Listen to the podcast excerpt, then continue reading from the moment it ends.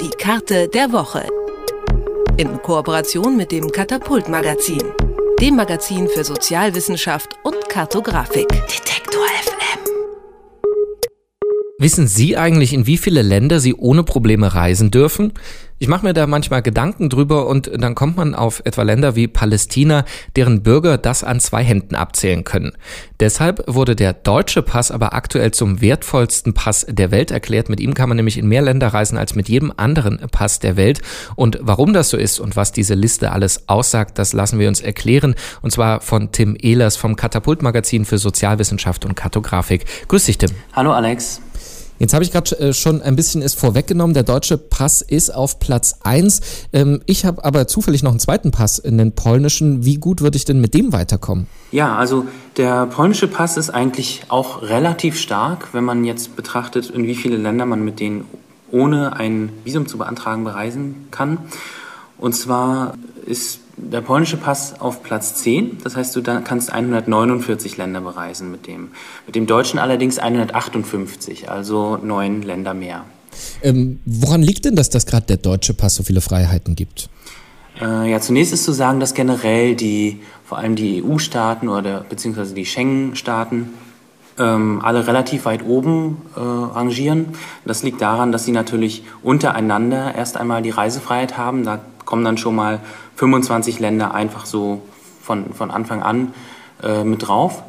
Ähm, und dann äh, liegt es vermutlich daran, dass Deutschland relativ gute außenpolitische Beziehungen unterhält und deshalb die Staatsbürger in viele Länder einreisen können, ohne ein Visum zu beantragen. Wie erstellt man dann eigentlich äh, so eine Liste? Also guckt man dann bei jedem Land, wie eben die Visabestimmungen sind und zählt das zusammen am Ende? Also wir haben uns jetzt bezogen auf, ein, äh, auf den sogenannten Passportindex. Der wird von äh, Arton Capital, also einem, einer Beratungsgesellschaft aus der Schweiz, erstellt. Die wiederum äh, greifen auf offizielle Seiten zu, das heißt also vermutlich die auswärtigen Ämter. Hm. Ähm, wie ist das eigentlich bei Staaten, die eben schlechtere Pässe haben, also im Sinne, in wie viele Länder man reisen kann?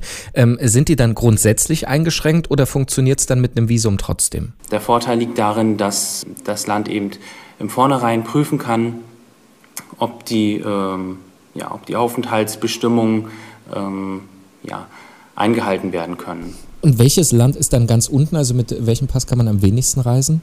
Ganz unten liegt Afghanistan. Wie viele äh, Länder können die bereisen? Die können nur 24 Länder bereisen. Okay.